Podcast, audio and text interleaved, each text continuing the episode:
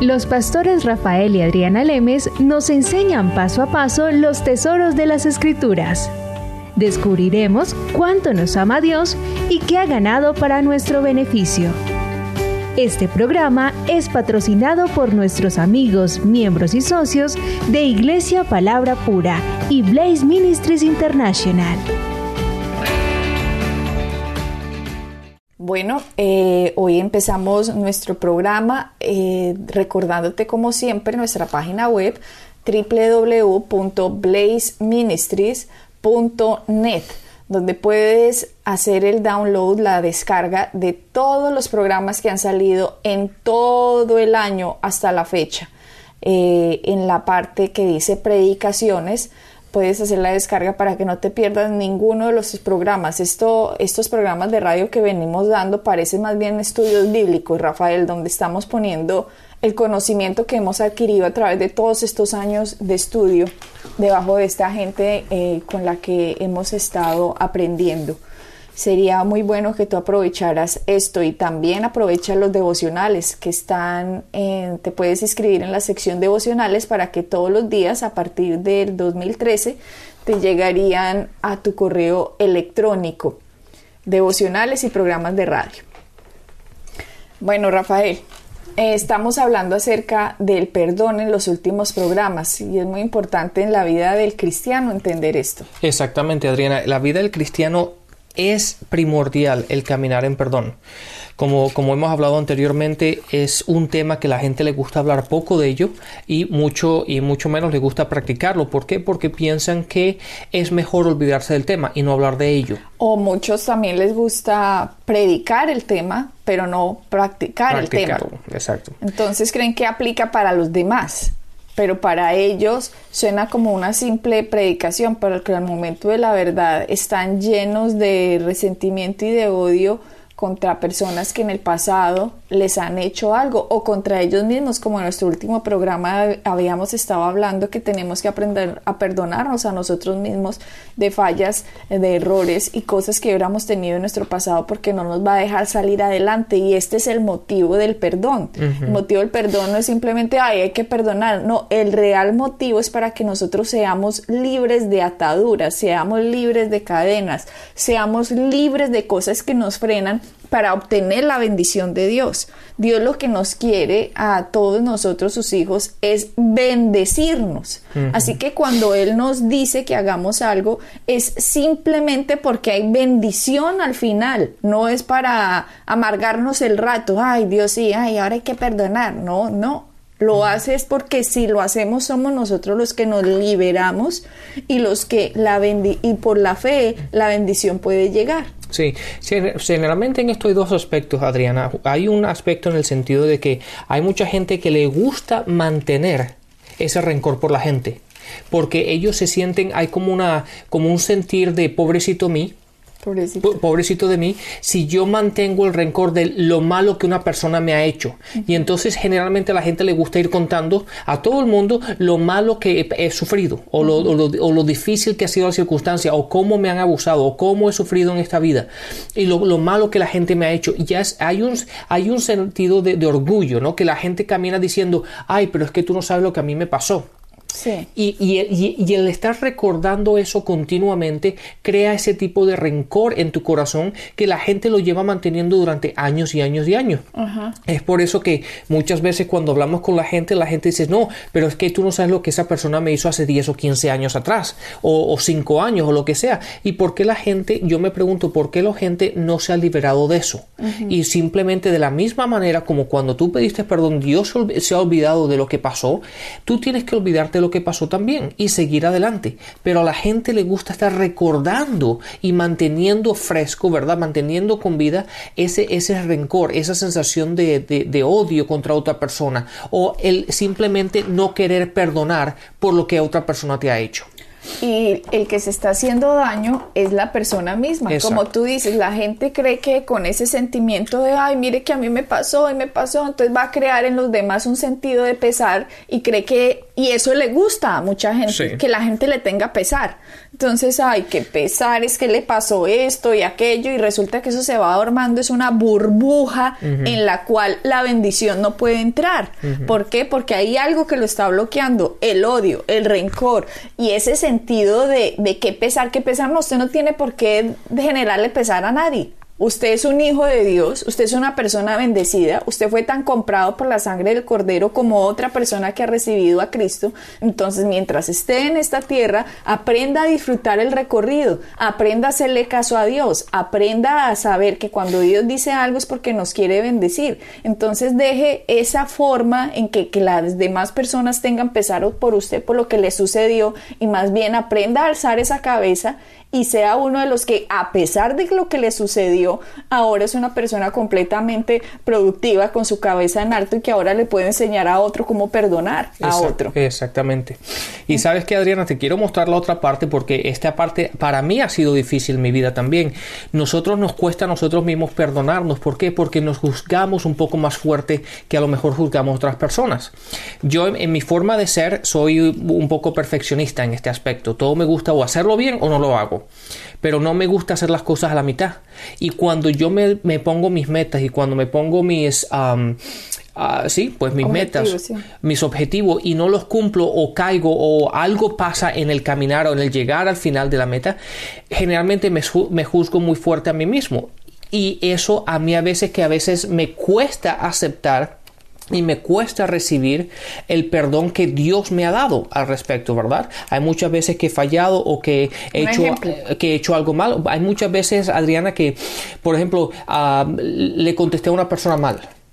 ¿Verdad? Y eso, y eso, pues realmente en el momento, pues no te, no te das cuenta y contestas mal, pero después te das cuenta, ay, no debía haber hablado así, no debía haber contestado de esa forma, no debía haber actuado de esa forma. ¿Verdad? Y entonces llega un momento que yo me, pongo a pensar en, ese sentido y me siento mal a mí mismo, pero llega un momento que ese sentir como que lo, lo mantienes dos o tres, cuatro, cinco días, a veces hasta una semana que desde, desde un principio cuando te disculpaste y le pediste perdón a Dios por tus acciones, lo que sea, debiste haberlo olvidado, pero uno tiende a mantenerlo eso consigo mismo, ¿verdad? Y entonces uno tiene que aprender a simplemente de la misma manera como cuando, cuando que si Dios se ha olvidado, tú te tienes que olvidar de, eso también y seguir adelante. Entonces acuérdense de, de esta clave, confiésenlo y olvídenlo. Y olvídenlo, exactamente. Confiésenlo, olvídenlo, siga adelante, porque hay personas, Rafael, o como tú dices en el caso de lo que pasa, o con personas que uno se encuentra, que uno, que hay gente que dice, yo tengo una fe impresionante. No, no, no, no, es que mi fe es la más grande, la más poderosa. Y uno, ah, sí, qué bueno, muy chévere. Dicen, pero sabes que no he podido perdonar a tal persona que me hizo tal y tal cosa. Y uno, sí, ¿eso cuándo pasó? A ver, hace uno, dos, tres, cuatro, cinco, seis. Y uno dice, no, va a decir hace siete días, ¿no? Dice siete, ocho, hace ocho años y 13 días pasó esto. Entonces es cuando uno dice, esta persona no puede decir que tiene una fe grandísima porque lleva la cuenta de qué le hicieron, cuándo le hicieron, cómo se lo hicieron y por qué no tiene que perdonar. Y por qué no puede decir que tiene una fe grande. Porque la palabra dice en, creo que es en Gálatas, Rafael. Eso es la que estoy buscando exactamente, eso pensé que ibas a ir. Iba a ir a Gálatas que dice que la fe solo funciona Sí, está en Gálatas 5, en el versículo 6, en la segunda parte, bueno, vamos a leer todo el versículo, dice, porque en Cristo Jesús ni la circuncisión vale algo, ni, ni la incursión. Incircuncisión. Sino la fe que obra por amor.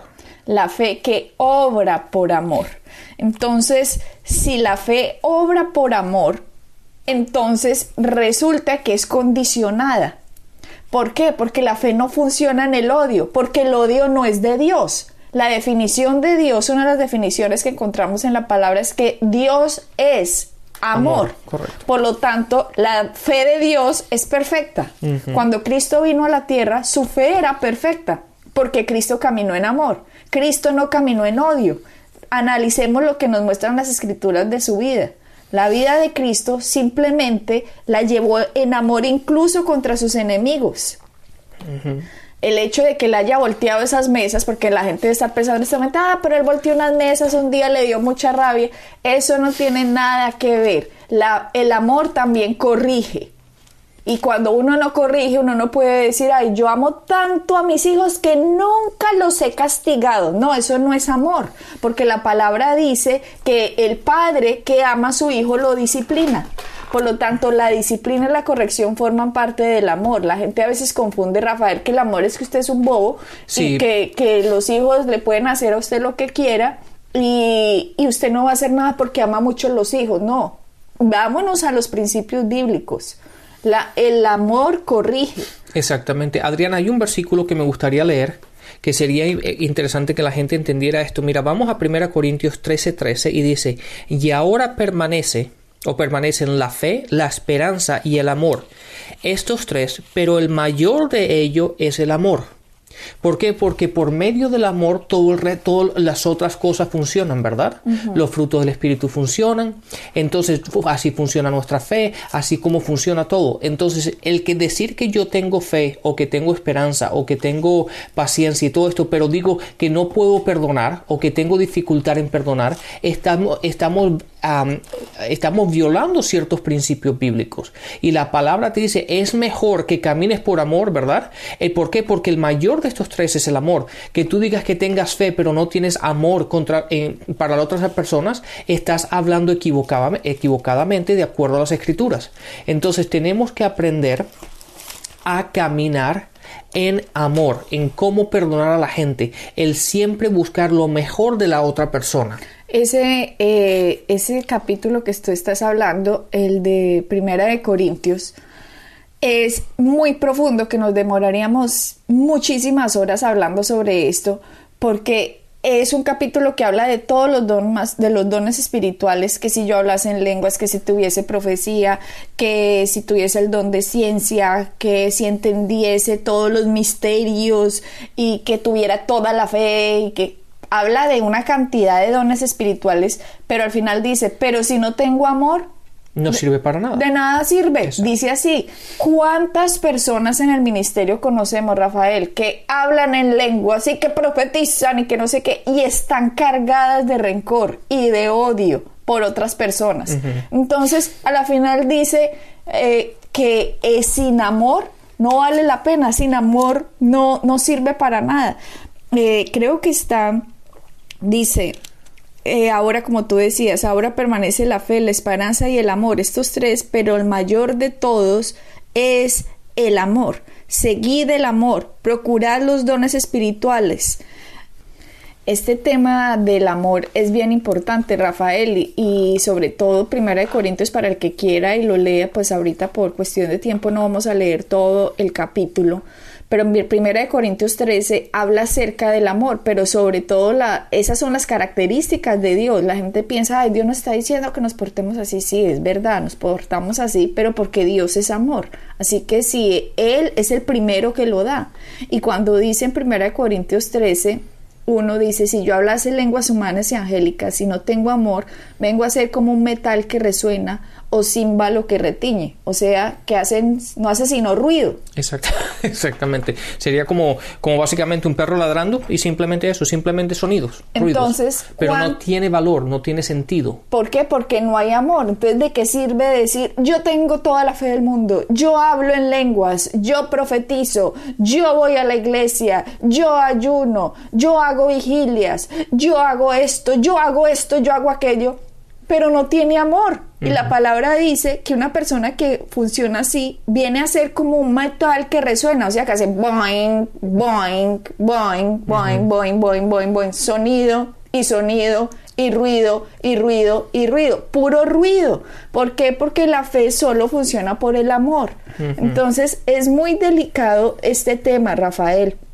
Muy delicado, porque si nosotros queremos crecer espiritualmente, eh, tenemos que entender cuál es la función del amor, cuál es la función del perdón. Y el perdón es un ingrediente del amor impresionante.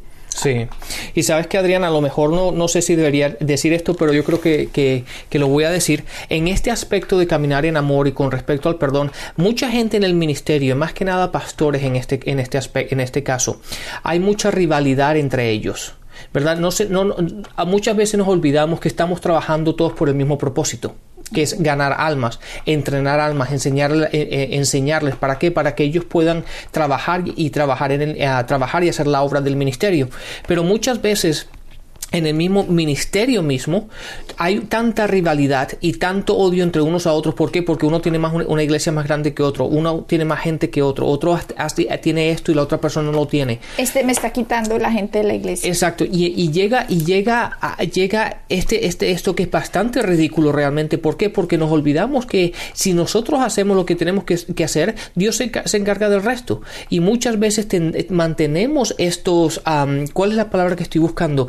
Um, jealousy. Celos. Muchos celos entre unos y otros en vez de ayudarnos unos a los otros. Y en este caso estamos dejando de caminar en amor. Le estamos creyendo a Dios por un montón de cosas, que aplicamos nuestra fe en un montón de cosas, pero dejamos de hacer lo principal, que es caminar en amor y ayudarnos los unos a los otros. Y como Gálatas lo dice, Rafael, la fe funciona por el amor. Así que si yo me sé cien mil confesiones y hago 100 confesiones diarias durante 100 años, pero no tengo amor, no es sino como metal que suena, point, point, point, point, no funciona. ¿Por qué? Porque el ingrediente del amor es el perdón. ¿Y cómo yo voy a perdonar, Rafael, si yo no entiendo que fui perdonada? Así que una persona para que pueda dar amor, primero tiene que haber lo recibido. Primero tiene que entender cómo se recibe. Y si una persona no entiende todo lo que fue perdonado en Cristo, sino que Cristo simplemente es, ah, sí, Cristo ahí, el que fue a la cruz, sí, sí, yo soy cristiano, alguien que se murió hace dos mil años, no, eso no es ser cristiano. Ser cristiano es entender que usted fue perdonado, que usted viene de Adán, que todos venimos de Adán y que en Cristo tanto amó, porque tanto Dios amó al mundo, que ofreció a su Hijo unigénito para que todo aquel que en él creyera no se pierda, más tenga vida eterna. Exacto. Entonces, al yo creer que fui perdonado en la cruz, a mí me resulta más fácil perdonar a otro. ¿Por qué? Porque esta vida es un ratico nada más. Sí. Es un poquito no más. Aquí vamos a estar, ¿qué? 80 años. Eh, 85 según las promesas o más según las promesas de Dios. Entonces, ¿para qué amargarnos, Rafael, la vida en este poquitico, sabiendo que vamos a vivir millones y millones y millones, etcétera, la n potencia, infinitamente con Dios y con toda la gente? Sí, sabes que Adriana, con respecto al perdón, y te digo, en, el caso mío, ¿por qué? Porque uno, uno, uno crece, ¿verdad? Con con el sentido de que todo lo que yo hago, todas las cosas que yo gano, las tengo que trabajar. Entonces, cuando estamos hablando del perdón, generalmente uno trata de hacer algo para ganarse el perdón. Pero la, la manera con la cual yo empecé a entender esto en mi vida fue cuando empecé a entender la gracia. ¿Verdad? Porque el perdón, mucha gente dice sí, pero tienes que aprender a recibir el perdón. Y la gente eh, te dice que sí, pero realmente ellos dicen, empiezan a, buscar obras o a buscar formas como comprar ese perdón. Y el perdón es algo que no puedes, que no puedes comprar sino simplemente tienes que recibir. Y a mí como me ayudó el, entender este aspecto es el entender la gracia, que es por la gracia de Dios que Dios me ha perdonado, que yo no tengo que pagar, que no tengo que hacer, que no hay nada que yo pueda hacer para, comprarlo, para comprarlo sino simplemente tengo que aceptar y recibirlo por fe, ¿verdad? Entonces, eh, muchas veces la gente, la gente siempre está buscando la forma como pagarle a Dios por lo que Él ha hecho, ¿verdad? Como comprándole las obras que tengo que hacer, lo que yo tengo que hacer y los sacrificios, pero no es así, es simplemente el entenderlo. Y por eso, Rafael, les cuesta, tú tienes toda la razón en lo que acabas de decir. Cuando una persona cree que le tiene que comprar a Dios, lo que Él ha ofrecido en la cruz, entonces la persona empieza a decir, ok, voy a ir a visitar los enfermos a todos los hospitales, con eso yo estoy pagando, ¿no? Entonces empiezan a hacer una lista de cosas que hacen. Dios, mira que yo hice esto, mira que yo hice aquello, mira que hago esto en la iglesia, mira que visito a los enfermos, mira que tal cosa. Entonces tiene un sentido esa persona de que está comprando y que esa persona por lo tanto se merece el perdón de Dios, por lo tanto esa persona le es muy difícil perdonar a otro, porque si yo estoy comprándole a Dios lo que Él ofrece, yo no debo nada. Sí, pero te voy a decir una cosa, ¿sabes por qué hacemos eso? Porque así nos sentimos menos culpables. Pues ¿por qué? Porque si yo pienso que si yo lo estoy comprando, yo me siento menos, menos culpable. ¿Por qué? Porque yo estoy poniendo mi esfuerzo, ¿verdad? Lo estoy comprando. Pero si simplemente me lo están dando, es una falta, es una sensación como de, de culpa de que yo he hecho algo mal y cómo yo voy a recibir algo gratis o algo, algo así, ¿me entiendes? Entonces es esa sensación, pero tenemos que aprender la gracia, por eso cuando hemos hablado tan extensamente sobre la gracia, el entender la gracia es tan importante para poder entender y aplicar todos estos principios. ¿Por qué? Porque nos quita el peso a nosotros. Nosotros muchas veces la gente cuando no entiende este, este esto, estos, eh, estos principios viven sumamente cargados ellos mismos ¿Por qué? Porque todo el peso se lo ponen ellos. Eso es todo lo que yo tengo que hacer, las cosas que yo tengo que hacer. Por eso la gente dice, si yo solamente confieso las, las, las los, los, versos, ¿verdad? Si, y, confieso la oración y hago, mi, y hago esto y hago lo otro y hago ayunos y, voy, a, la, voy a, las, a los hospitales y hago todas estas cosas, siempre buscan la forma de ellos quitarse ese peso de culpa por, me, por, por medio de sus acciones.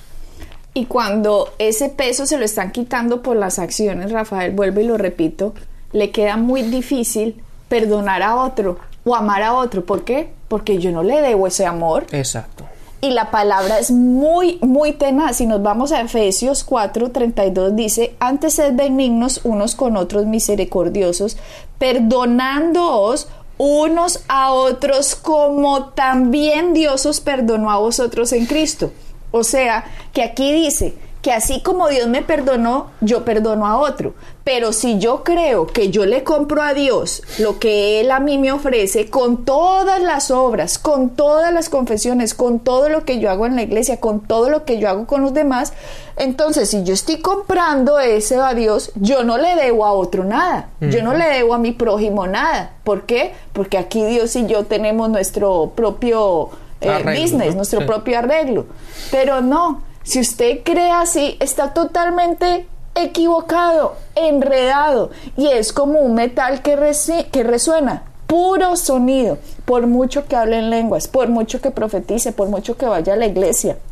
Si usted está mal con sus hermanos, si usted está mal con su familia, si usted está mal con los amigos suyos, mire que estoy diciendo que si usted, no que si ellos. Ellos, exactamente.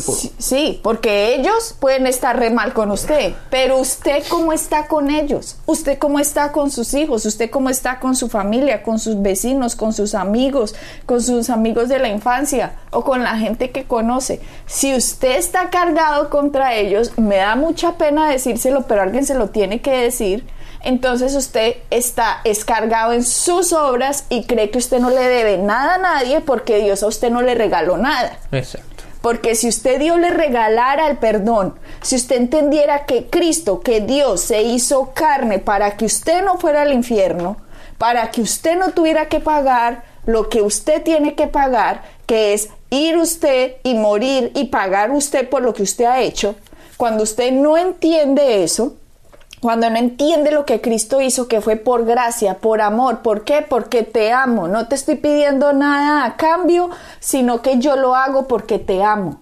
En ese momento en que usted entiende eso, su corazón recibe la salvación. Usted nace de nuevo. A lo mejor hay gente, Rafael, que cree que ha nacido de nuevo y resulta que nunca han nacido de nuevo, porque siempre están tratando de comprar la salvación. Exacto, y es algo que no se puede hacer. La salvación se recibe y cuando usted recibe ese amor de Dios, usted no, usted hasta llora, mejor dicho, es que usted se conmueve y dice, Dios, llega un momento que dice, tanto amor que tú me tienes. Y es ahí cuando el amor de Dios es derramado en su corazón.